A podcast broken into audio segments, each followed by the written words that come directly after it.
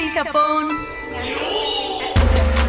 Oli Japón te lleva la emoción, las noticias y las curiosidades de la justa deportiva más importante del año. Acompaña a Mauricio Barcelata, Juan Pablo Fernández, Laura Montijano y Charlie Fox en un programa que te muestra lo más interesante de los deportes con un estilo fresco, divertido y actualizado.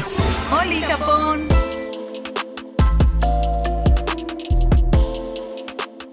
Hola niños, ¿cómo están? ¿Cómo están? Bienvenidos a su deportivo noticiero chacotero, desmañanero y demás.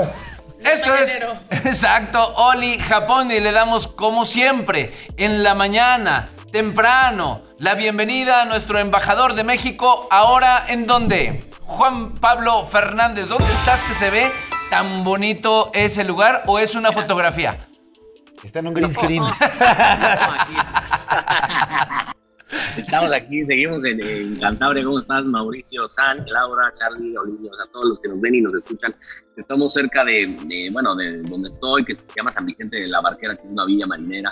Estamos en un restaurante de ostras, porque aquí está concesionado toda esta parte pues, es de ostras. Y, y bueno, pues aquí este, tan, tan contento de estar con ustedes y de platicar de estos de esta justa y de, pues otra vez, este, eh, gente de la delegación mexicana que hace su mejor esfuerzo, pero que pues, pues no, no llega ahí a, a, la presencia. No llega justo a la presencia. Y hablábamos, Juan Pablo, ahorita te, te voy a tocar el tema, primero déjame presentar, porque ya está deseosa, deseosa de ser presentada, la belleza... Ay. A mi derecha, Ay, como siempre. Ah, yo- yo Laura, Laura Montijano, ¿cómo le va? Muy buenos días, chicos. Yo creo que yo pensaba que el que estaba deseoso era Charlie. No sabía si lo ibas a presentar a él. No, ese güey siempre está deseoso. No, no, Pero no. nadie no, está deseosa con él. No, tú estás deseoso con de mí.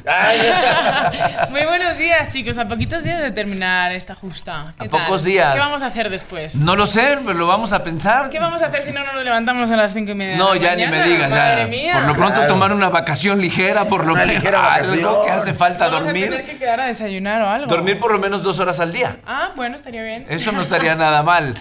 Buenos días, Laura, Laura Montijano. Y también le otorgo la cámara, el micrófono, al único, al señor del no dormir. Ese, Al- ese soy, ese soy. Al hombre que es un Al- Al soldado. señor del, habla- del hablar, con- al señor del hablar confuso y difuso. Ese mero. El que lea confuso porque cree que es el rey de la confusión. Exacto. El señor Charlie Fox. ¿Cómo están? Buenos días, bienvenidos. Sí, cada vez pierdo más un ojo. Cada vez se achica más. Un día voy a llegar más ya tuerto. Eh, ¿Perdón? Nada más el ojo. Oh, ya oh, gracias a Dios, gracias a Dios. El 40% de, de neuronas. Con que tenga el ojo, lo que no tiene sentido este tipo. Tipejo. Tipejo. ¿Cómo estás, Charlie Todo Fox? bien, bien, arrancando acá. Oli Japón. ¿Has ¿Cómo- dormido? ¿Cuántas horas has, has dormido Y hoy? aproximadamente tres. Tres. Entre Es tres un- y cuatro es un horas. buen promedio es para un buen Charlie número, Fox. ¿no? Es un buen número. Para ti es un muy buen número. Hoy Es un sí, muy hoy buen tiene número. menos ojeras, hoy se ve Sí, menos hinchadito, sí, hoy se ve sí, que ha descansado un poquito No, lo estás más. viendo con ojos de amor. Me, voy- me estoy relajando, me Bueno. estoy relajando, me estoy relajando. Hoy sí dormí un poco más. ¿Sí? Sí. No se te nota, díselo a tu cuerpo. Díselo a tu cara. Díselo a tu cara. Oye, no te, no, te, no te relajes demasiado, no se te vaya a fermentar el chanel ahí en el estudio, carnal. ya te- Le decía un amigo, a un amigo conocemos todos, llegaba a trabajar y le Danos decía... su nombre. Danos su nombre y no, su no. número de empleado. No, no, no, no, no. Pero todos los días llegaba con una loción que le decía, yo reconozco esa loción. Ah, y le, sí. le decía, ¿cuál es? Jack Daniel. ¡Oh! ¡Ah! ya sabemos quién es, ya sabemos quién Juanito es. Caminante. Eh, Juanito Caminante. Digo, la loción, la loción. ¿Eh? Así. Esa, esa, esa loción. Fíjate, a mí no me gusta tanto esa loción. No, ¿de cuál eres? No, yo soy más, este, corritón. A mí no. te- Che- no. Yo soy de chelita también. No, fíjate que yo es así, no, no. No, a mí me gusta el ron. Aguardiente. A mí, Aguardiente. el, el- el ron y el mezcal. A mí Sí. yo sí esas dos no las perdono, ¿eh? Ante ninguna circunstancia. O como el rey del murciélago, este, el señor Ay, Juan Pablo Fernández. Juguito de murciélago, ¿por qué no? Oye, juguito, juguito de murciélago. A mí juguito de murciélago y juguito de agave. Juguito de acá. Ah, muy bien. Así hay que, hay que manejarlo. así. Se escucha mejor, ¿no? Güey, el de murciélago es bueno. Dice una tía de aquí de España que, que- que dice que el chino, digo, el COVID fue porque un chino se comió a un vampiro. Nosotros nos lo tomamos. Sí, claro. Acá el- el- es una estrella, Juan Pablo, en esas, en esas artes. No, bueno. En esas bueno. disciplinas. Oye, Juan Pablo, te vi que estabas jugando ayer a la petanca o a qué estabais jugando? Así son los, son los bolos cántabros. eh, bueno, las tuyas en Cantabria eh, son diferentes, el bolo cántabro. Eh, pues, es un, un Es parecido a la petanca, ¿no? Muchísimos. Eh, no, es que son, eh, son como bolos, nada más que es por arriba, con otro tipo de bolas, otro tipo de bolos. Y, De las que te eh, cambia gustan. Muchísimo las reglas, La- es, es diferentísimo. A ¿no? ti- Las de arriba no, las, las, las bolas de abajo, ¿qué tal? Como el softball, quiero pensar, porque a ti te gusta el softball, entonces esa se lanza por Claro, abajo. La bola de Sí. abajo. Claro. La de- en, su, en su momento te explico, carnal. Oye, y haciendo, mira nada más, haciendo alusión a- a- a- al, al equipo, caray, equipo mexicano presente en España. Ahí traes tu camiseta. natación. Mira, no, la camiseta que trae la verde, mira. Ah, claro, para quedar bien con su La, hermano. la verde y no la de México. Para quedar bien con su carnal. Oye, y por cierto, una, una este, mm, eh, nota que salió del, del- del periódico, donde, del diario, dirían allá en España, el diario, ¿no? Es el, El periódico. El periódico también. El periódico. El diario escribe su hermano. Justamente hablábamos de la alterofilia Claro. y ahí él- es justamente la nota en donde saca su, su nota editorial el hermano de Juan Pablo. José Ramón y Fernández José de Ramón Quevedo. Fernández de Quevedo. ¿Cómo no, Gutiérrez de Quevedo? ¿Eso solo es de Creo Quevedo? que es Gutiérrez de Quevedo. Total. Laura Montijano, hoy nos traes también. Oye, os quiero contar ¿Cómo, algo. amane- cómo amanecemos hoy? Bien, hoy la verdad es que un poquito más despelada, más, más despelucada, no, más desvelada de lo ¿Más normal. despelucada? Más despelucada. Ah, qué bueno, te, felicita- te felicitamos. no, Qué bueno, Más eso- desvelada porque vino mi hermanito de España y lo fui a buscar al aeropuerto No me a las digas. de la mañana. Qué bueno. Entonces. Vienes contenta. Vengo contenta, muy Qué contenta, bueno. ya lo extrañaba. Cuando dices mucho. hermanitos, ¿por qué es más pequeño que tú o porque mide 1,20 o No. un metro? es porque es más pequeño que yo, tiene 24 años. Ah, miren, es un squinkle. Es un bebé. Es una Es cosa un hermosa y hacía mucho tiempo que no lo veía. Y pues nada, hoy quiero hacer un pequeño recordatorio. ¿Cómo de qué? Porque hoy vamos a estar hablando un poquito más adelante de, de la natación, Ajá. ¿Ok? ¿no? Y no quería dejar de recordar al Tibio Muñoz. Ole. Claro. Cuando tenía 17 años que ganó esta presea dorada, ¿no? En natación. Ajá. Que yo estaba viendo la competencia, que parecía que estaba nadando él y yo me está, a mí me estaba faltando el aire, ¿no? Como que no te lo puedes creer. ¡Qué bonita! Sí, Increíble. ¿no? Un momento Increíble. alucinante en esos Sí, años. un momento alucinante. Ese ruso se quedó un poquito enojado, ¿no? Porque Él- pues, oye, él era el favorito. Él era el no solo el favorito. favorito, Claro. era, era el, el enemigo a vencer. Y además el tibio era un bebé, tenía 17 años, meramente. Es correcto. Un bebé. Y el ruso se enojó, se aventó, se tiró, normal, ¿no? Normal porque le, le- le- le quitaron la delantera. Ajá, pues sí, pues sí. Pero qué grande esta medalla que aparte México ni nadie se la esperaba.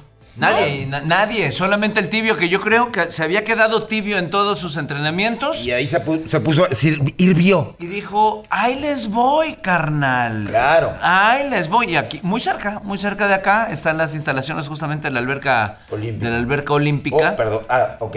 ¿No? ¿Qué?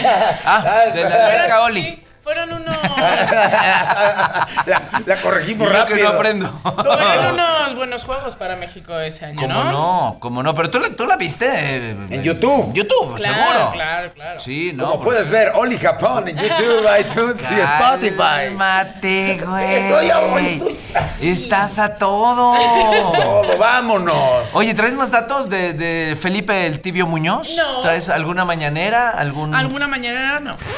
Ok, así- hoy dijimos, hoy no dijimos. Hoy dijimos, hoy no chambeo. Hoy no, No, hoy no, pues le, quise hoy no con- le ra- hoy no le rasco al Pues, cheque. pues te quise contar Bueno, Stevie pero ¿sabes qué? Te- La verdad es que te- os quería platicar unas cuantas fobias porque hay fobias muy extrañas, ¿no? A ver, la fobia que es cuéntanos. el miedo, ¿no? El miedo tan fuerte e incontrolable de, de muchas cosas. Existe la fobia al color amarillo, Es la correcto. fobia la fobia a ruborizarse, ¿no? Por ejemplo.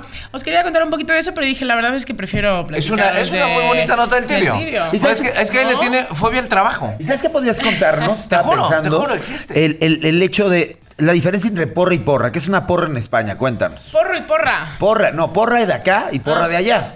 Porque Porra, porro en lo España- conocemos todos, Sí, más el, co- Juan el- Pablo. el porro es conocido, pero la porra se confunde. Oye, y el porro los rolas. Ah, no. Ah, no, no es cierto. Eh, la porra en España son, pues, es un desayuno.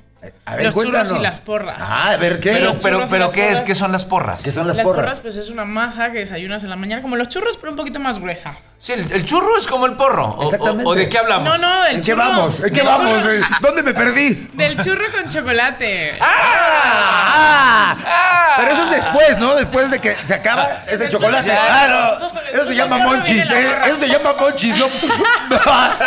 Pero a ver, entonces. Oye, yo tengo una anécdota muy buena de, de- de unos churros con chocolate en. Pamplona, en San Fermín, que después, del, después de que vas a correr con el encierro con los toros, hay una churrería muy famosa ahí, pero en, en vez de chocolate es Terry lo que le ponen. No, Entonces, imagínate la o sea, brandy. la borrachera a Brandy. las 9 de la mañana con, con brandy, mojando tu churro. ¿Qué es esto ya de José José? Sí, es algo interesante que en España o en Madrid, por lo menos, ¿no? Sales de fiesta y cuando regresas te comes unos churros con chocolate, ¿no? Unos Sí. tacos como aquí en México. ¿Y qué prefieres tú ahora que vives acá? No, Yo-. Ah, No sé, puede ser, puede ser que los churros con chocolate. Tú, Sí. ya, ya, ya, ya nos enteramos que Juan Pablo unos tacos. Es que yo soy muy dulce. ¿Ah, Me sí? encanta lo dulce. Ay, qué bonito. Pero entonces re- re- retomemos Voy a un decir poco. cualquier El- cosa ahí. La, la porra es, un- es como un churro. Es como un churro, pero más grueso. Mucho más grueso, así. O sea, Ah, como si fuera un churro. como si fuera un churro relleno. Es que hay unos churros que son, ¿no? Del tamaño de un dedo, pon tú, y los otros, pues son más grandes. Son, es, es, es como más grueso, es como el tamaño del micrófono. Exactamente. Y Por van- ejemplo, y- Juan Pablo sería un churro y ¿Cómo yo un porro. Una porra. ¿Eh? el porro y la porra. El porro. Es bonito, es bonito. Vamos a tener información, ya lo dijiste, este, Lau, porque vamos a hablar justo de, de natación, vamos a hablar un poco también de todo lo que ha eh, sucedido, vamos a tocar el atletismo, Claro. vamos a hablar acerca del medallero y le vamos a dar, a ver si a usted le interesa, un doble clic a la posición de México en el mundo en el tema del medallero. Esa es una gran idea, es una gran propuesta, Barcelona. No, porque hasta ahorita... a la gente, por favor. No, no, no, más adelante le vamos a platicar. Más adelante. Juan Pablo, porque ahorita vamos como en el setenta y tantos, ¿no? Vamos en el lugar setenta y pelos más o menos en el, en el medallero. Claro. Va dominando China, Exacto. hasta donde, hasta donde tengo entendido o recuerdo o China, alcanzo. Estados Unidos. China con 32 oros, 70 medallas en total. Estados Unidos 25 oros, 79 en total. Luego a Japón 21 y 40 en total. Gran Bretaña, Australia, este, el Comité Olímpico Ruso. Y sí, bueno, México debe estar en la 76. 76 en este momento, ya bajamos uno según mis notas, que tenía 75. Nos vamos al 76 y seguimos descendiendo. Oye, Y acabando el programa vamos en el Y- 84. Oye, y es que te voy a decir, porque uno de mis hijos me decía también, ¿por qué China, Ajá. si tiene menos medallas que Estados Unidos, mis hijos bien americanos, Claro. y hablo de continente, Ok. no, no hablo de otra cosa, me decía, ¿por qué Estados Unidos no está en primero si lleva mayor cantidad de medallas, papá? No sé qué, ña, ña, ña.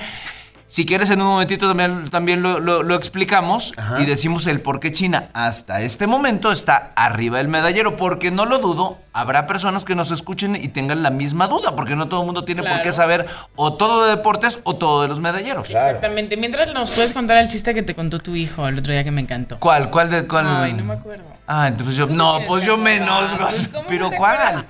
¿Qué onda con la memoria? Les voy a mandar unas almendras, man. por los churros y los porros.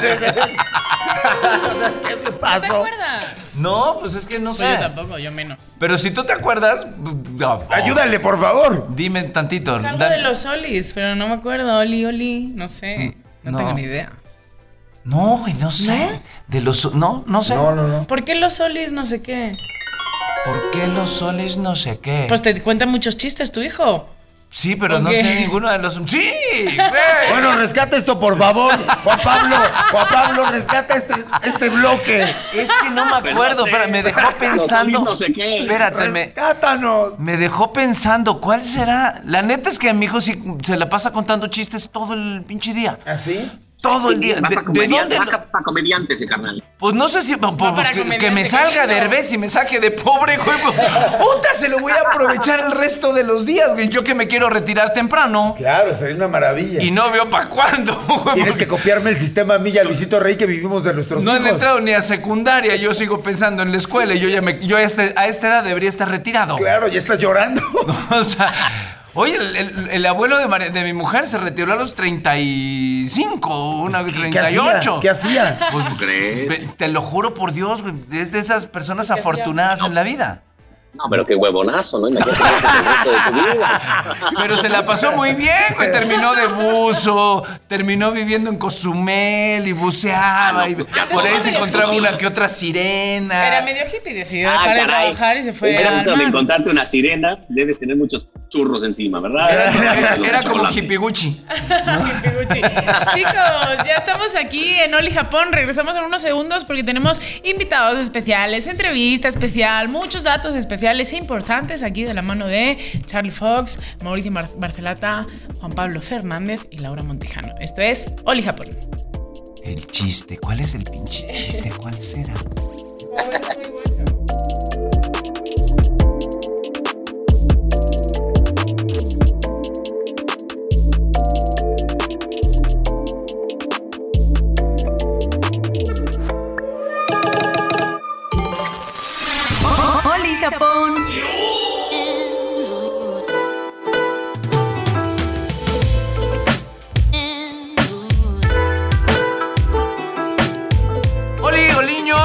Seguimos, seguimos aquí en Oli Japón y vamos a continuar con la información porque hay información curiosa, divertida, pero también interesante dentro de todo lo que ha sucedido en estas Olis. ¿no? Claro, estábamos platicando justo antes de regresar al corte que dos deportistas bielorrusos se anunciaron que no, quer- no querían volver ya a su país. No querían ser repatriados. Sí, no, y se refugiaron Claro. en, su- en la embajada de, de- de Polonia en Japón. Por, ¿Por qué? Porque una atleta llamada Yana Masikova, de las de lanzamiento de bala, eh, denunció que ahora podías perder tu libertad y, no, y además tu vida en ese país y fue- se fueron a refugiar, no los han podido sacar Pero todavía. aparte la amenazaron de alguna forma, ¿no? Que si regresaba a su país, algún castigo iba a tener.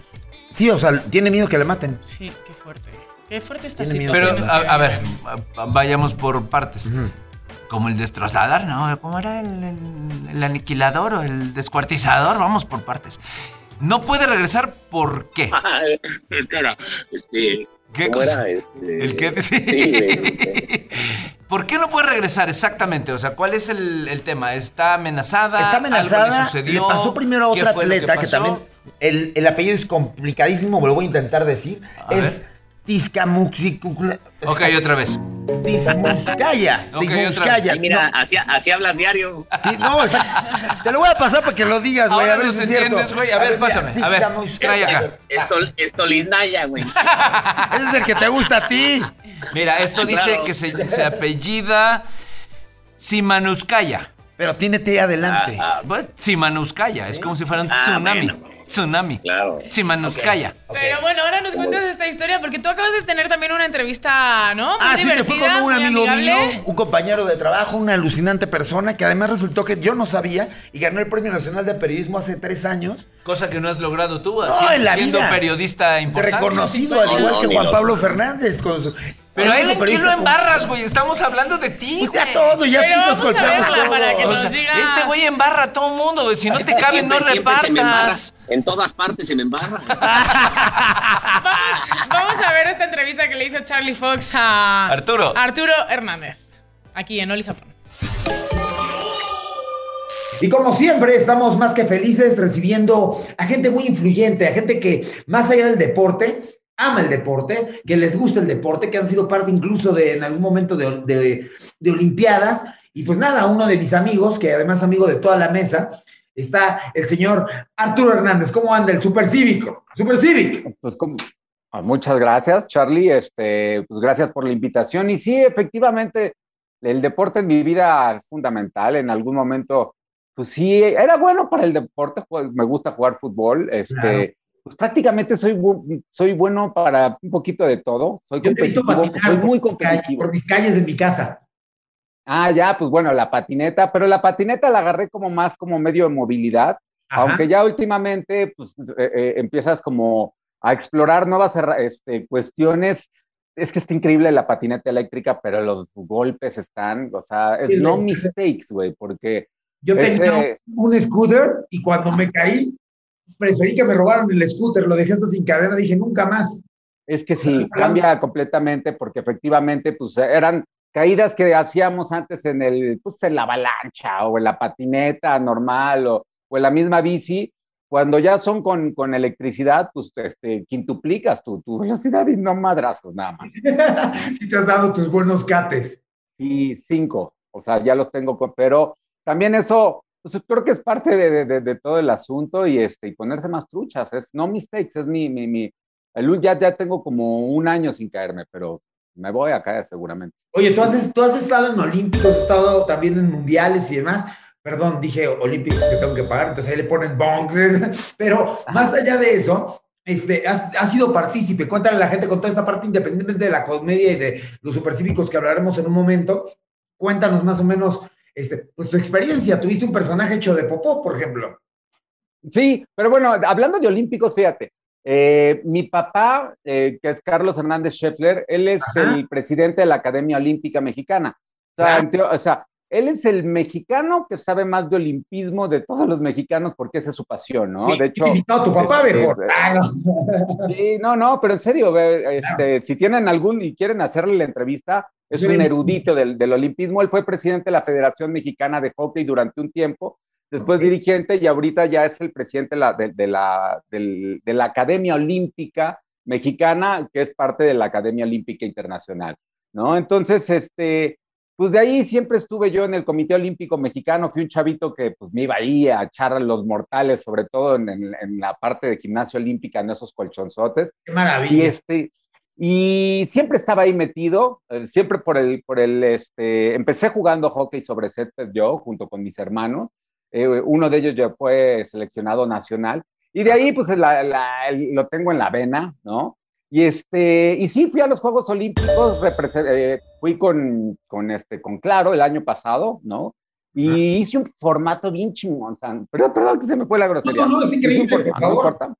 Sí, sí, sí. Este, hice un formato que se llamaba Un hombre normal, en donde me ponía yo a competir, o sea, bueno, yo ahorita tengo 51 años, antes tenía hace, seis, hace cuatro, 46, pero pues me muevo, corro, salto, y este, y era como el comparativo de ver cómo, cómo es un hombre normal compitiendo contra un atleta olímpico, ¿no? Claro, la verdad es que el formato fue, y sí, o sea, por ejemplo, una que me encantó es la de 400 metros, en donde primero yo salía, ¿no? Con spikes y todo, no sé, se me fue el número, pero no sé, pasé un minuto y 32 segundos, ¿no? Me aventé en los 400 metros, es una disciplina bien dura, ¿no? claro. Porque tienes que salir corriendo rápido desde el principio, no son los 100 que era, que era mi, mi disciplina favorita de niño, siempre yo fui velocista en el Simón Bolívar de 100 metros y me iba bien.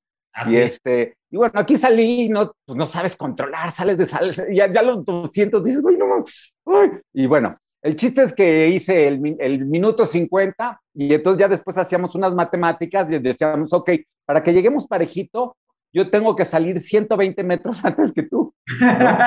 Entonces ya salía yo 120 metros antes y llegó, o sea, me ganó, pero por poquitito. Y ese formato estuvo increíble. Yo creo que es un, una cosa muy interesante para hacer en todos los, este, ¿no? Porque ese es como, bueno, pues cuántos saltos, si Bob Beamon, este, no sé, no, Bob Beamon, el, ¿cómo se llama el que saltó? Estos, estos récords que son bestiales, ¿no? Como el del 68 que fue de salto de longitud, ¿no? Que el récord era 7.30, 7 y de repente un güey, güey vámonos, 8.20, güey, ¿no? Claro. ¿Cuánto saltas tú, güey? O sea, no sé, ¿cuánto crees saltar tú? El box spring, ¿qué te digo? ¿Eh? El box spring. es el único salto que pensé, pero sí está, me encantó el formato, la verdad está increíble y fue una gran idea porque, porque además adentraste a la gente que conociera todos estos Juegos Olímpicos. Y ver la dificultad, ¿no? Y ver también el asombro, ¿no? De, de, de que de repente, pues no te... A ver, las disciplinas olímpicas son tantas que te lo apuesto que nunca te has puesto a pensar cuánto puedes saltar de altura, pero con los elementos adecuados, porque cuando saltas de altura, pues dices ahí voy a saltar este, ¿a qué no saltas esto? Y pues saltas la bardita y todo. Pero no, ¿cómo es utilizar bien tu cuerpo y que si lo utilizas bien, güey, o sea, y de repente te sorprendes y, descubres que eres, este, que tienes habilidades que no las sabías, ¿no? Que a veces yo siento que eso eh, nos pasa mucho en el deporte o, que, no se te presentó la herramienta adecuada. Tal vez a Charlie Fox este, es, un campeón del, tiro con arco, pero cuando se te presentó un tiro con arco o, un, este, o una, un florete que te pusieran en, el esgrima, y entonces es interesante eso. Y pues nada, pues este, deberíamos de intentarlos todos. ¿Y no es de que te vayas a ir a pelear con la judoteca y todo, pero... Claro, ¿y cuánto a mí cuál me gustó? Los juegos, ajá. O sea, eh, bueno, estando en los Juegos Olímpicos de allá, a mí me maravillaron. Pues es que también eh, verlos en vivo, pues te cambia mucho, ¿no? Por ejemplo, la gimnasia olímpica se me hacía eh, siempre en la televisión increíble. En cambio, en vivo es horrible. ¿Por qué? Porque estás viendo cinco cosas al mismo tiempo y no entiendes nada, güey. Y los ves como chiquitos, cosa que, por ejemplo, el tenis lo disfruté mucho, me eché todo el tenis ahí con este con la de Nadal y que bueno, fue la final del Potro contra Murray, tenía enfrentito a la, a la esposa de Murray, porque algo que me pasó muy chistoso de, en ese último, en, en, esos Juegos Olímpicos, que son los primeros que fui, este, es que cuando llego allá, pues los declaro, no habían hecho bien sus cosas y me dijeron, oye, pues tus, tus cápsulas que ibas a presentar, las de un hombre normal, ya no las tienes que presentar porque estamos cortos de tiempo, güey. Y digo, ¿y ahora qué, güey? O sea, pues me, ya me pagaron, ¿no? Pues quédate a disfrutar, güey. Entonces, pero el gafete, ahí sí valía bien el gafete de, de, de, de, claro, de Slim. Este, ¿Por qué? Porque la regla que tenías es que tú puedes sentarte, no, sí, ahí sí se ve que sí la pagó bien, o sea que sí, órale, efectivamente sí tienen poder estas madres. Claro. ¿Por qué? Porque estos gafetes te decían, tú te puedes sentar en cualquier lugar de, de, la gente, siempre y cuando esté vacío.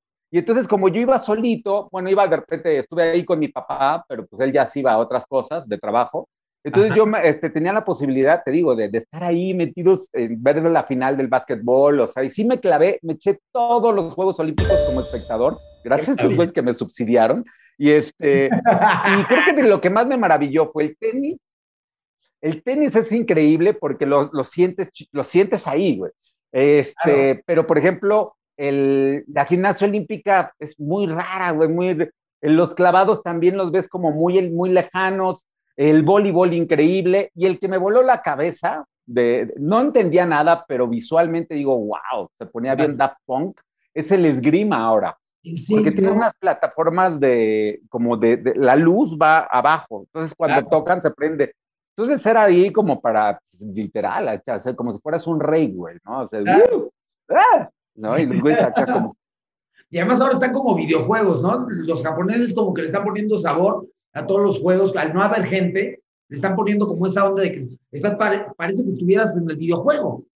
¿Sabes qué, qué, me está pasando? La verdad, que no lo estoy viendo. O sea, hay esa parte también de que cómo compraron los derechos. Y antes, bien que mal, en, los, en, en el, eh, en el, la tele abierta, pues veías este, el resumen y siempre están estas idioteces del compañito y ya sabes, estas. Pero ahora ya es insoportable, güey. Ya no, ya no ves nada. Entonces, el juego de tal, y, y nada más estoy viendo este, puros chistes, chistes, chistes. Entonces, no estoy entendiendo nada. Estoy de repente llegando en la noche a tratar de ver, este, pero sí ha sido una, un, pues es una cuestión atípica estos Juegos Olímpicos, es, la realidad. La televisión mexicana es muy rara en cuestión de Juegos Olímpicos. La verdad que no es por nada, pero te puedo presumir que acá, la verdad, todos estamos preparados, tenemos además expertos y demás. Y pues sí, echamos el chiste porque somos todos amigos, a final de cuentas nos conocemos este, entre gitanos y conocemos este, las, fuertes de, las fuerzas de la vida, pero la, pasamos increíble. Ojalá y pues, ahora que te escuches y veas, pues... ¿Cuál es el mejor? ¿Dónde, dónde los vemos ahí para ver el Los vemos, por favor, estamos a través de, aquí en Grupo Fórmula. En Fórmula. Fórmula Estudios, estamos en Spotify, en YouTube, en, en tele, en todos lados, así que descárganos. Suena fuerte. No, no, ¿no? Pero pues, se ven las imágenes de las cosas. Claro, claro. Por favor, bueno, que ya no, perdón, he vivido en la ignorancia. El contenido, es, el contenido es lo importante. Exacto. ¿No? Oye, Arturo, y además de, de, en estos juegos, tú que le das al skate y a muchos deportes que a mí me consta que eres este buenazo, ¿cuáles de los nuevos te han gustado? ¿Cuál de, de, la, de las nuevas disciplinas? Exactamente, ¿de cuáles disciplinas? Pues bueno, la verdad es que ver al skate sí, sí me parece que fue hasta me dieron, eh, se, se, me ponían los ojos vidriosos, porque efectivamente el skate, este, yo cuando trabajaba en MTV, hice, tenía el programa de, de, MTV Sports, que era el de deportes extremo, y entonces te ibas a hacer mountain bike a Venezuela, o este surf en Costa Rica con los expertos, ¿eh? con los menos menos de Latinoamérica. Estabas mamadísimo, estabas mamadísimo. Sí, sí, pues es que no había, no hacía cosa Sí, sí, la verdad es que sí, sí estaba bien, bien corriosón. Y me tocó hacer como de todos los deportes, o sea, bueno, como hice como 12 programas con, con deportes siempre relacionados al, al, tema extremo. Y me acuerdo que cuando conocí a los skaters, ¿no? Este, al, al del skate de, de, freestyle, siempre se me, me pareció como, ya cuando estás ahí, estás viendo lo que pueden hacer, todo, todo eso es increíble, pero si es un deporte que dices, güey, este, o sea, el surfista, pues se cae en la ola, ¿no? Este, el, eh, digo, en el mar. El snowboardista, pues es la nieve. Estos güeyes, no, es no mistake. Te rompes el hocico. Te rompes el hocico. Y, y, y, entonces siempre ha sido como visto como un tema, el skate, como pues, la famosa frase de skateboarding is not a crime, ¿no? Entonces, el ya verlo ahí es, güeyes, ve qué tan erróneos estaban todos, de no solo, no, no es un crimen, es una disciplina olímpica. Y la verdad es completamente meritorio.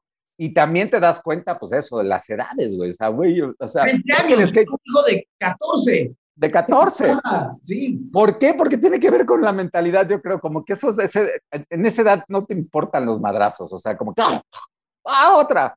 Ya después cuando vas creciendo, pues el madrazo te va como que achicando un poco, yo creo. Pero ese, ese, ese, sin lugar a dudas, el skate me encantó, me encantó ver, ver las, este, me emocionó, ¿no? Está cambiando el mercado y además se van a abrir muchas posibilidades de narrar deportes que antes no eran narrables. A mí me parece increíble. Claro, claro. Y que también está muy bien que, que, que, que, persistan estos deportes, pues que son de tradición, como, pues, no sé, lanzamiento de martillo y y eran cosas medievales que pasaban en su momento. Lo mismo como de repente, pues el esgrima y estas cosas.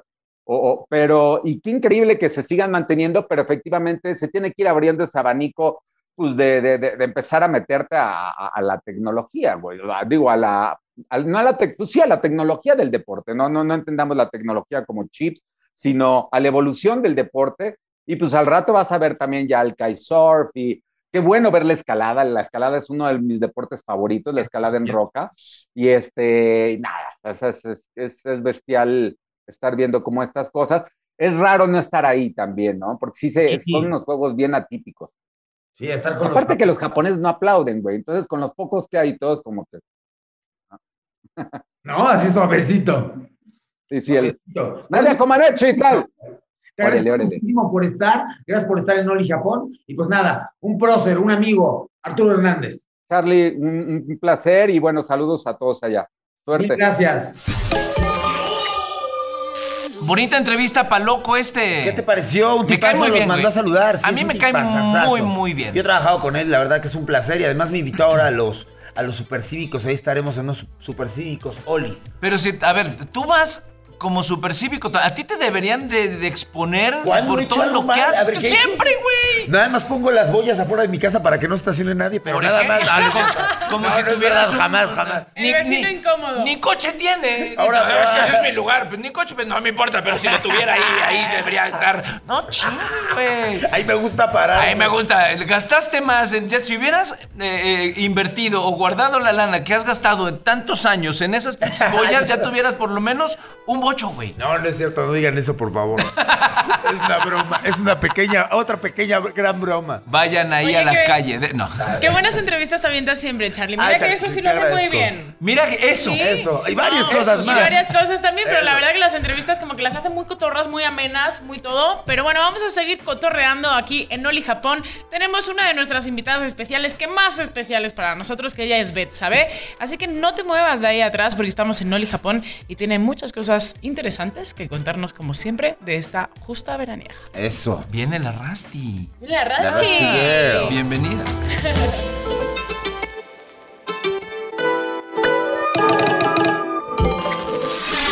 Oli Japón. Oli, oliños, oli, oli, oli, después de este programa trabancado que estamos teniendo en donde se nos va la cabra ya contagió la neurona de Charlie Fox, por lo menos a las mías. Ya me pegó. las ya me tiene reventó, todas Me reventó la tacha. atontejadas. ya te reventó. Ya me reventó la tacha. Ya le. Ya, mano, Ay. No, ya, ya hoy le hacía falta, güey. Estaba dormida, ya hoy explotó. Claro, claro, ya estoy así. Claro, es verdad. Ya se tomó su bebida. Soy más sano que un jugo de naranja. Pues ni te creas, porque ahora, ahora resulta que hasta eso también es malo porque tiene mucho azúcar. Ah, qué mal. De lo que dicen, no, es que eso es pura azúcar. Ahora, chinga, resulta que todo es malo, güey. Qué mal, qué mal. Hasta tú. Qué mal. Y luego no decían que el alcohol curaba el COVID. ¿A poco? ¿No, no, no decían? ¿Es cierto? ¿O no, Juan Pablo? ¿Cómo te sientes? Pues Juan Pablo no se ha contagiado Juan Pablo está entero, mira, Está enterito, güey, míralo. Ve dónde, qué privilegio.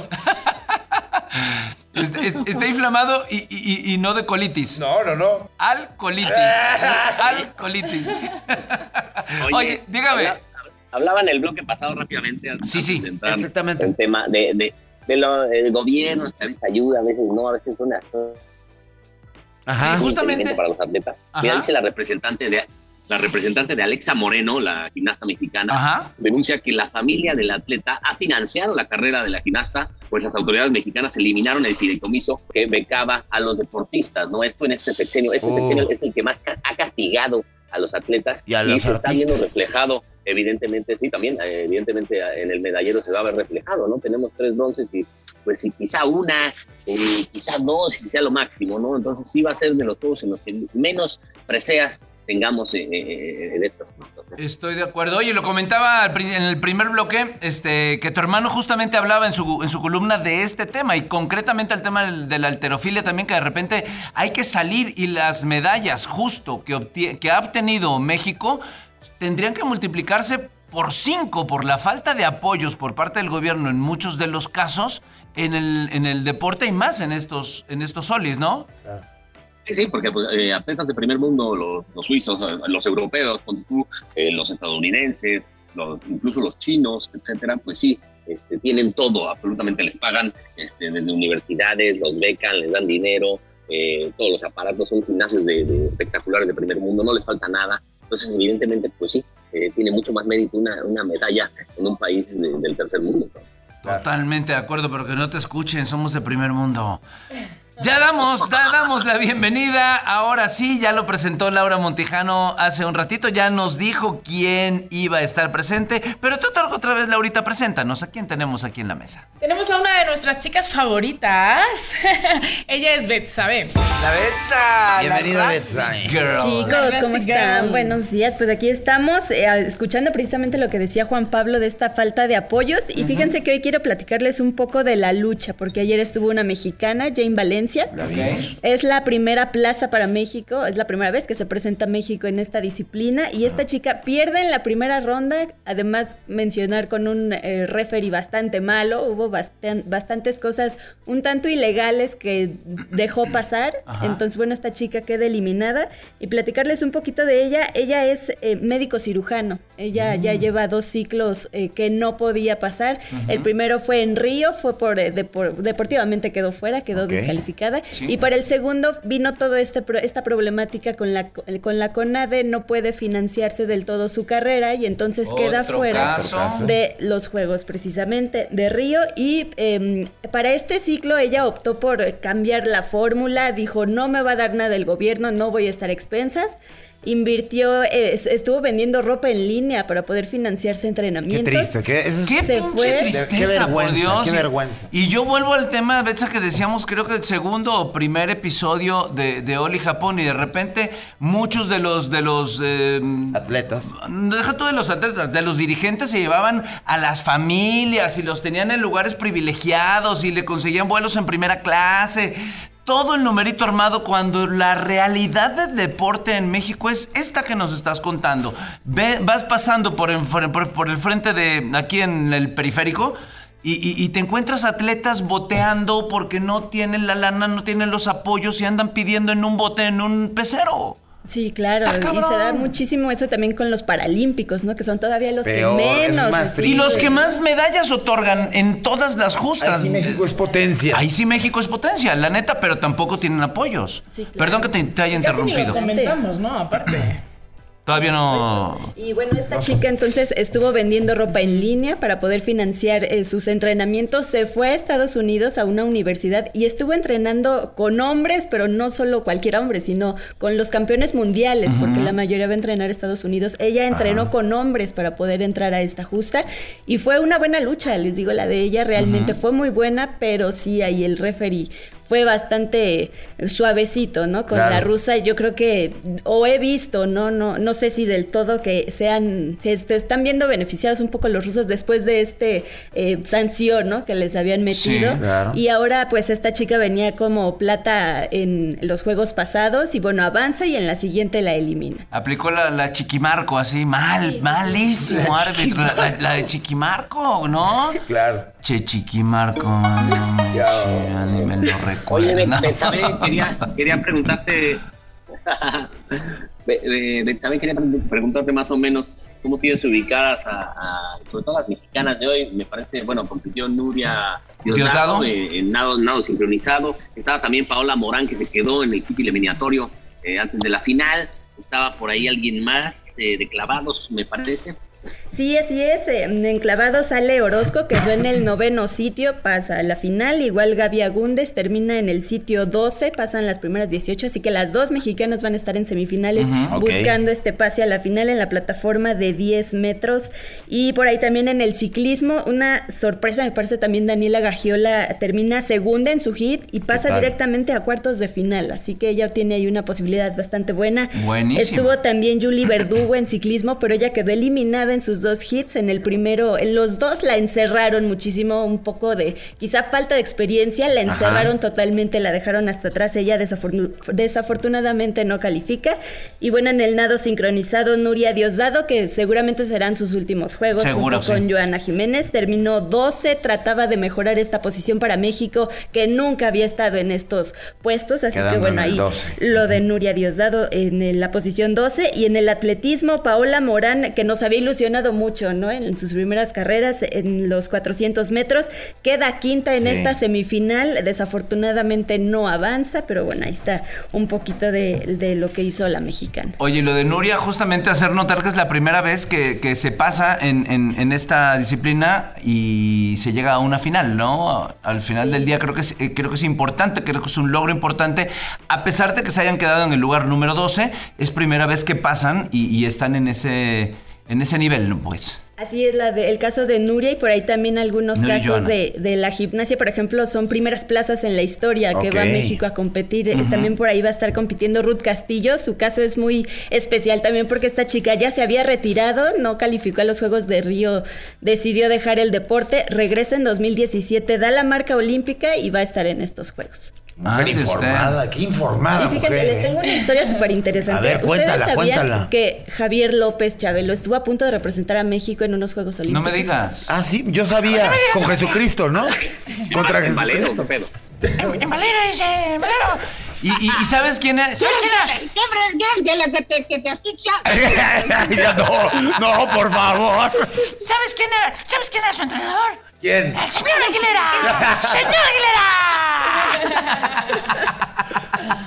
No me digas, cuéntame esa historia, por favor, de Exacto, Javier y lo López Chabelo. Exacto, el dinosaurio. Muebles, Muebles Troncoso lo patrocinó. güey. Exacto, mueve esta cosa, me patrocina. Exacto. Vamos, papá Fernández.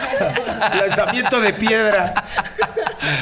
Cuéntame, por favor, la historia de Javier López Chabelo, que si nos escucha le mando un beso gigante, gigante, gigante. Bueno, él estaba eh, compitiendo por ahí de... Bueno, para los Juegos de Helsinki en 1952, él tenía aproximadamente 17 años. Eso dice. Siempre ha sido un hombre muy deportista. Yo creo que iba de cachirul, Claro. porque seguro, seguro ya tenía más edad en ese Claro. entonces, ¿eh? Era como Hugo. Eh, eh, Ya Como tenía. cuando los entregó Albert. Yo creo que ahí ya tenía por lo menos 45. Sí, sí, sí. Yo, yo me imagino entre 45 y 60, fácil. Falseó lo de la documentación. Yo creo que sí. Pero ahí un entonces en Helsinki. Para Helsinki. Él tenía 17 años, eh, fue ganando competencias regionales, llegó hasta los campeonatos nacionales y derrotó ¿En a qué- uno en- en qué disciplina? lucha grecorromana. Ah, no manches. Lucha Sí tiene cuerpo, ¿eh? Sí. Sí, sí, sigue, sigue- sigue usando los mismos trajes. Sí, sí, sí, sí, sí, lo reconocí. Sí, sí, lo reconocí. Siempre ha sido un hombre muy alto, muy grande, muy fuerte y a la fecha lo sigues viendo y es un hombre muy fuerte, muy, muy fuerte. Así es, pues él estaba calificado para, para estos juegos. De hecho, fue a la ceremonia de abanderamiento. Estaba Miguel Alemán en ese entonces. Ah. Fue a la ceremonia, estaba todo listo. Eh, venció a un rival que era cuatro años más grande que él. Entonces, pues era como el chico sorpresa, ¿no? Al parecer. Como el chico temido. No, no, Oh, pues sí lo veían y decían, ay, qué miedo me da ese grandote, güey. Qué miedo me da ese pinche chamaco. Tiene bueno, miedo, desgraciado. Resulta que cuatro días antes de subirse al avión, los federativos le piden 40 mil pesos como gastos de viaje. Como no los tenía, como catafixia. no los tenía él contemplados, su familia no los tenía contemplados, entonces no pueden pagarlo. O sea, desde Helsinki ya, estaban timando y ya estaban Imagínate. agarrándole el presupuesto a todos los deportistas. Claro, historia de siempre, ¿no? Y entonces no, no pueden pagar la familia de Javier López, se baja entonces de la delegación y suben precisamente a este rival al que él le había ganado, ¿no? De cuatro años eh, más grande, eh, analizando ahí de los atletas que fueron. No eh, Javier López dice que era un luchador de apellido Rosado, entonces bueno, lo buscamos y es precisamente Antonio Rosado García, su nombre precisamente fue homenajeado en CEU, el nombre del gimnasio de lucha se llama como él, fue medallista centroamericano, panamericano, no consiguió la medalla precisamente en Juegos Olímpicos, pero curiosamente en entrevistas a, a este señor Antonio Rosado, él niega que haya perdido con Javier López, él niega que haya existido un peleador en ese entonces con ese nombre y bueno, por ahí también menciona que como la comunidad se conocía perfectamente, Claro. cualquiera lo pudo haber ubicado, pero que nadie sabe si es cierto o no, que seguramente... Pero te apuesto no que Chabelo vive mejor, ¿eh? Te lo apuesto. Pero Olvídate. seguro. Olvídate. decían, "Vi- vino, vino rosado, el señor no. este, no- Póngale talco. Oye, pero qué historia. Por ahí debe haber en la hemeroteca Sí, claro, alguna foto donde se mucha vea. documentación, seguramente. Es tu siguiente misión. Ahora sí. Porque ahora, te voy a decir, te voy a decir una cosa. claro. ¿En qué chingados le beneficiaría a Javier López Chabelo, quiero decir, soltar esa historia o soltar una mentira siendo un hombre tan conocido, Tan exitoso. tan exitoso aparte? ¿En qué vendría el tema de mentir, no? Claro, sí, es unas Yo tonterías. le creo a Chabelo. Yo le creo a Chabelo. Sí, claro, claro. Hagamos esto y hagámoslo viral. Vamos a entrar a Facebook, vamos a entrar directamente a Twitter y hagamos una encuesta a ver si usted le cree a Chabelo. ¿No estaría de más, Betsa? ¿Qué te parece si nos vamos con esa encomienda? Buscarnos el que quiera, ¿no? Inclusive los que nos escuchan, echarle una vuelta para atrás a la hemeroteca a ver si hay documentación donde se confirme que esta información es real de Sí, Javier claro, López. porque hasta debe de estar la foto de la ceremonia de abanderamiento, ¿no? Por ejemplo, por ¿Seguro? ahí. Debe haber alguna foto, ¿no? Algo Sí. debe haber por ahí o algún nombre que se haya soltado en el momento ¿no? en donde se- sean las eliminatorias deportivas Sí, claro. para ir a los Juegos de Helsinki. Que le embade, embade- eh, eso, muy bien. Chabelo de los Solis. Media neurona viva, la otra Se me fue el jetona. refresco. Perdón, perdón. Me está ahogando. Qué Oye, terrible. Este, este eh, oye, Charlie es como Ponchito Reload que hablaba, nos encontramos acá en Cisne. y se trababa. Efectivamente, no padre, carnal. Y, y decía cosas ahí que no se le entendía ni más. Se me fue. Así más o menos es nuestro, es nuestro Ponchito Reload. Se me fue el refresco. región cuatro, güey. Esta es Ponchivisión. Se atoró con el Ah, gas. Ponchi. Mi queridísima Betsabe, muchas gracias por traernos estas cerebro. noticias. Como siempre, busquemos esa foto de Chabelo, ¿no? Hagamos viral una vez más nuestro programa. ¿no? ¿Por qué no? Ah, no. Y nos vamos- Todos los niños. Nos vamos otra vez en unos segunditos, pero estamos aquí en Noli Japón. No te muevas. Yo creo en ti, Chabelo.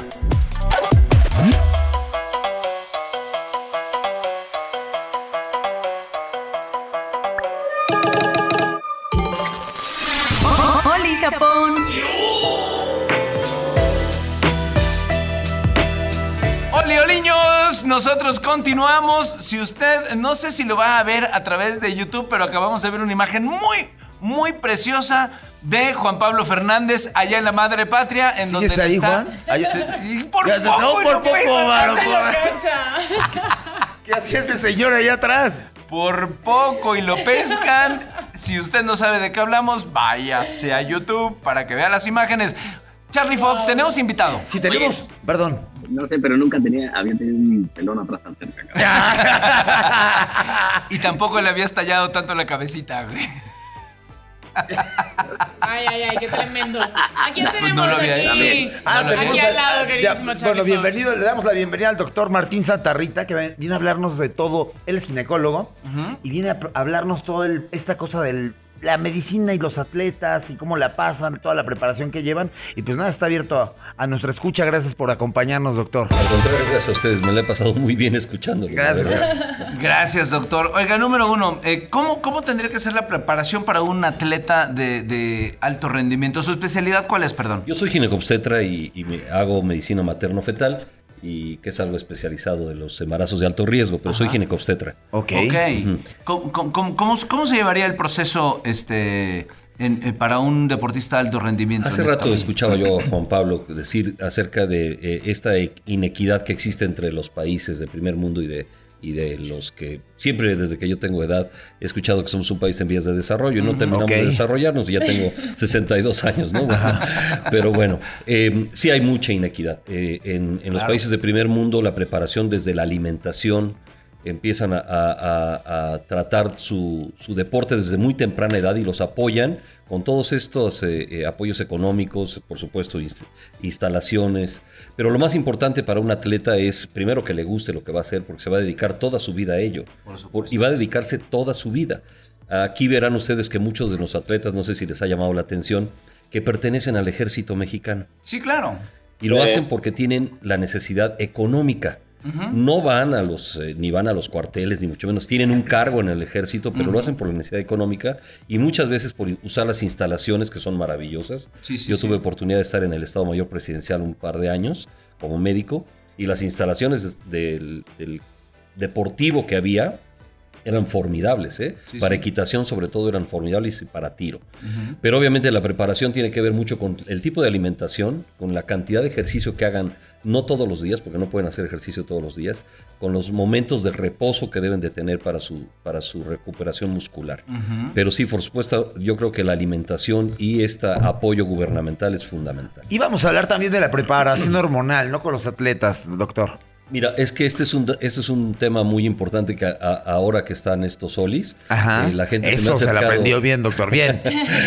Me la he aprendido. bien. Eso. Eh, se han acercado a decirme, oye, ¿y cómo le hacen, las pacientes me han preguntado, ¿cómo le hace la nadadora si está menstruando, si tiene su ciclo menstrual? Hijo, sí, ¿Qué, qué, hace, incomodidad. no? Qué incomodidad. Y, y la que corre un maratón, como bien decías ahorita, eh, ¿qué, hace una maratonista, una clavadista? Finalmente son ciclos hormonales, son ciclos naturales, pero les voy a platicar.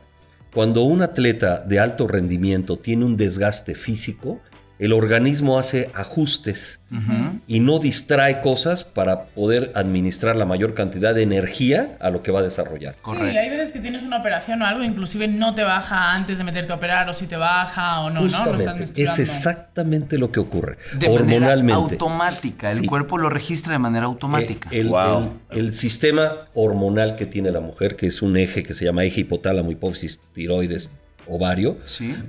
que es un sistema muy complejo, deja de distraer energía y le dice, no, no vas a producir hormonas que te lleven al ciclo menstrual, porque finalmente el ciclo menstrual es prepararte para un embarazo. Ajá. Entonces te van a- va a decirte, no, no puedes embarazarte en este momento porque tu gasto de energía es muy grande y lo vas a distraer para tu eh, ejercicio, para tu actividad física. Y dejan de arreglar. Claro, porque estás Deja de tener estresada o de alguna forma, ¿no? Y es impresionante cuando acabas el evento y, y parece que sueltas, ¿no? Completamente y entonces ahí ya menstruas. Acabas de decir la palabra correcta. Es un momento de estrés físico, metabólico, hormonal. Entonces la mujer puede dejar de arreglar. La que no llega a ese nivel lo puede corregir con algunas cosas, muchas de ellas hasta con alimentación y en ocasiones hasta con medicamentos anticonceptivos, que los usan de manera continua para que no venga el ciclo ¿Y el menstrual. doping? Ok. Es ah, muy buena pregunta, eh, porque no hay, no hay, Charlie, no hay, no hay doping para los hormonales, porque finalmente el hormonal es, es una cosa natural Ah, ok. Sin- en las mujeres. Sin embargo, aquí viene un dato. ¿Vieron esta eh, eh, eh, competidora de alterofilia que es transgénero? Sí, sí, sí. ¿Qué le medían? Los niveles de De testosterona. testosterona, lo decíamos al principio, que tenía que tener niveles bajos de testosterona para poder estar equilibrado y en competencia para poder eh, competir con una mujer. Claro. Todos los niveles hormonales vienen, todas nuestras hormonas del cuerpo, masculinas o femeninas, todas vienen de una cosa que se llama 19 nortestosterona, o sea, de la testosterona. Naturalmente formamos testosterona. Entonces eso también es una inequidad terrible con esto. No estoy en contra de las, de las diversidades sexuales, no, pero sí para este tipo de competencias.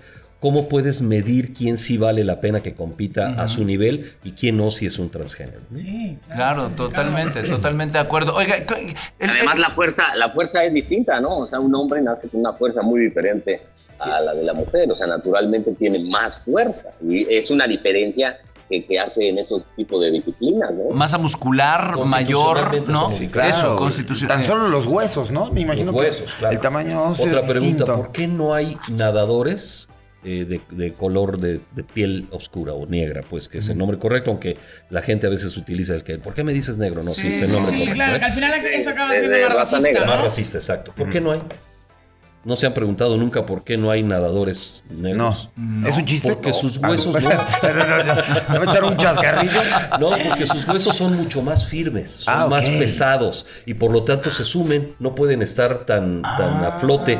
En cambio, los anglosajones, los de tez blanca, flot, sus huesos son más porosos, por eso se fracturan más cuando tienen mayor edad. Y entonces flotan más y son más fáciles de desplazarse. ¿Y los de la quebrada en Acapulco, doctor? ¿Qué. Esos por eso se van más al fondo, Charlie. Ah, Oye, pero, pero gran Ah. dato, gran dato, de verdad.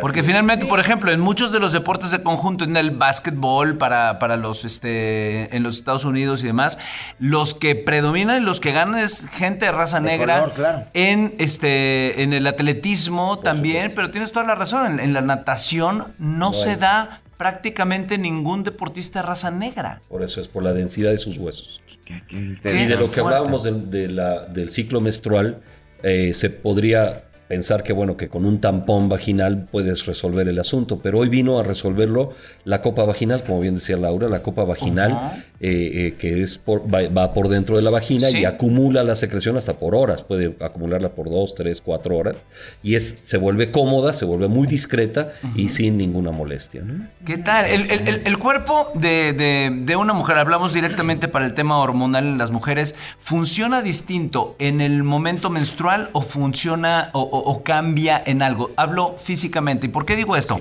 Porque de repente ha habido algunos estudios en donde solamente escuchar, fíjate nada más, escuchar la voz de alguien se puede saber si se siente más o menos sexy. Es decir, se han juntado a 50 personas, mujeres todas. A los hombres se les dice, a ver, ¿qué voz se te hace más sexy?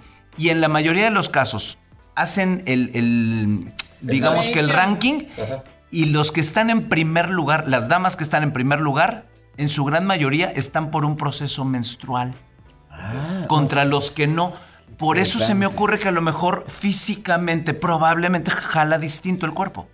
No es tanto en el, en el momento de la menstruación. Te voy a decir, si manejamos el ciclo de 28 días, que Sí. es un ciclo Ajá. menstrual, la ovulación, que es la salida de, este, eh, de esta célula que va a ser para la procreación, Ajá. va a ocurrir entre los días noveno y 16.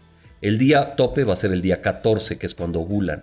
Es cuando estás al tope máximo desde el punto de vista hormonal y obviamente las ferormonas, que sí existen, Sí. y que las percibimos por el olfato, por el gusto por, y por la visión, porque cambia el tono de la piel, cambia el tono de la voz, cambia el tono del cabello, te vuelves atractiva hormonalmente para la especie, Ajá, para claro. el macho. O sea, Exacto, re- sí, a- animalizándonos, claro, Remontémonos a animalizándonos. los años donde no había lenguaje, ¿no? De acuerdo, Donde de acuerdo. eh, nuestro lenguaje era totalmente corporal. Ajá. Y les voy a da- dar otro dato. ¿Qué le pasa a la mujer cuando está preñada, cuando está embarazada? Cambia el color de su piel y se le ponen unas manchas en Se ven la más cara. bonitas. Los pezones se oscurecen y aparece una línea en el medio, en el vientre, Es que se llama correcto. línea morena. Ajá. Era un lenguaje eh, ancestral para decirle al macho, no te acerques, acerques. está preñada. Claro. Porque no había lenguaje, no había conocimiento. Y entonces esto que mencionas, Mauricio, sí, claro, se vuelve más atractiva la mujer en estos momentos porque hormonalmente está en el tope. Qué importante y qué fuerte el tema eh, deportivo dentro del, del- del juego del, del- del ser humano, ¿no? Y esto tiene que, que valer también, no lo sé, si a lo mejor puede dar una marca mayor o una marca menor. La fuerza, la capacidad, Pues es que eh, para funciona distinto. emocionalmente, ¿no? Porque sí es cierto que emocionalmente estás diferente, llamémosle diferente, ¿no? Entonces como, como deportista extremo que no estés como en, en tu 100, Focalizado. centrado, focalizado, pues al final, claro, es un desgaste físico. completamente, sí. Así es. Sí, de repente decía, no, es que cómo va a haber una... eh, se pensaba hace muchos años, aclaro, que no podía haber una presidenta de algún país, porque imagínate si estuviera, lo entrecomillo en sus días, qué tipo de decisiones hubiera tomado, no sé qué. A lo mejor dices, güey, es el momento exacto para eh, hacer una competencia deportiva, porque a lo mejor lo está haciendo por superación animal y por decir, voy a estar mucho mejor como ser humano para mi familia, para mi camada o algo por el estilo, ¿no? Es tan complejo esto porque tiene que ver con cosas hasta de eh, mediadores neuronales, donde la toma de decisiones tiene que ver con estos mediadores. La, la mujer cambia de, de carácter durante el periodo menstrual y durante los ep- episodios ya de menopausia o climaterio, que son condiciones ya de personas de la tercera edad o Sí. adultas. Estas, estas condiciones cambian desde el punto de vista por las cosas que están sucediendo en el cerebro. Claro. Norepinefrina, noradrenalina, neuropéptidos opiáceos, y por eso llegan al refrigerador y ¿a qué venía? Sí, sí, sí. Este, ¿Dónde dejé las llaves? ¿no? ¿Cómo se llama mi esposo? No, no es cierto. ¡Ah, es por eso! Ah, ok, ok, ah. Me acaba de hacer respirar. Cada que te decía Jorge te asustaba. No, Yo me, lloraba, no, me sigo asustando. Nomás le digo, está bien que conozcas a Jorge, pero pues que se moche con la colegiatura de la escuela. Exactamente. Pero qué bien que todo este tema de la menstruación hoy en día ya se puede hablar un poquito más abierto, Sí, ¿no? por Porque siempre ha sido un tabú eh, que no es nada justo para las mujeres, ¿no? Sí, nos daba miedo. Los, los hombres hemos sido más cobardes siempre. Entonces, como no era porque nos diera este eh, otra cosa, sino nos daba miedo hablar de esto porque no lo entendíamos. Y hoy, pues obviamente los jóvenes tienen que aprender de esta situación, que somos iguales. En una delegación deportiva, ¿qué tipo de médicos a- acuden a las Normalmente son ortopedistas dedicados a medicina del deporte. Ah, ok. Puede haber internistas, pero la gran mayoría son ortopedistas que se dedican a medicina del deporte, que ya es una especialidad aparte, Charlie. Ah, ok. Medicina del deporte. Medicina del deporte. Van, van psicólogos también, ¿no? Sí, claro, por Sí. supuesto. Psicólogos también. ¿Tú, sí. tú te llevaste uno allá o no? Ah, se nota. Ok, seguimos con más. Y tuyo renunció, güey. se dio por vencido. Se dio por vencido. Oiga, doctor, un placer tenerlo por acá. Creo que, creo que es un tema bien importante, el, el- el- el tema de la, de la medicina. ¿Y sabes a dónde podemos llegar también en algún momento? Ahorita ya no tenemos tiempo, pero al caso Simón Biles, ¿no? El Sí, tema claro. mental, el tema en donde también eh, está, está visto como desde una manera, ay no, qué miedo, no vamos a hablar de los problemas mentales. Cuando al final del día se cuenta que alrededor de los, eh, dentro de unos 20 años o una cosa así, arriba del 50% de la, pro- de la población, si no es que el 60%, vamos a tener algún tipo de bronca mental, algún tipo de enfermedad. Ya ves, mental. compréndanme, compréndanme. ¿no? Porque si no, pareciera como si fuera un síntoma de debilidad y no, en absoluto. Qué valiente que te puedas valorar a ti mismo y trabajar en tu amor propio, en tu, ¿no? Un poquito en todo. Tener el valor de enfrentar lo que tienes. Eso, claro. eso, doctor. Doctor, nos vamos. Gracias. Gracias. Muchas gracias Me por acompañarnos. sí. gracias. Gracias por estar. Gracias, gracias a ustedes que están siempre escuchándonos. Juan Pablo Fernández, gracias. Nos vemos para la próxima. Eso. Gracias. Es que bonito. Besos y abrazos, corazones a toda la producción desde aquí, desde un precioso mar aquí. Salúdame, salúdame al pelón. Ahí está, ahí está, mira, ahí lo tienes. Ah, mira allí. Tócalo, tócale. Oye, mándale saludos de mi parte, no de parte mía. Vamos entonces, Laura Montijano, muchas gracias por estar. Muchas gracias a ti también. Nos vemos mañana, chicos. Charlie Fox. Chau, gente. Chau, chau. Y a ustedes que están ahí, gracias por escucharnos todos los días. Yo soy Mauricio Barcelata. Nos vemos la próxima aquí en Only Japón.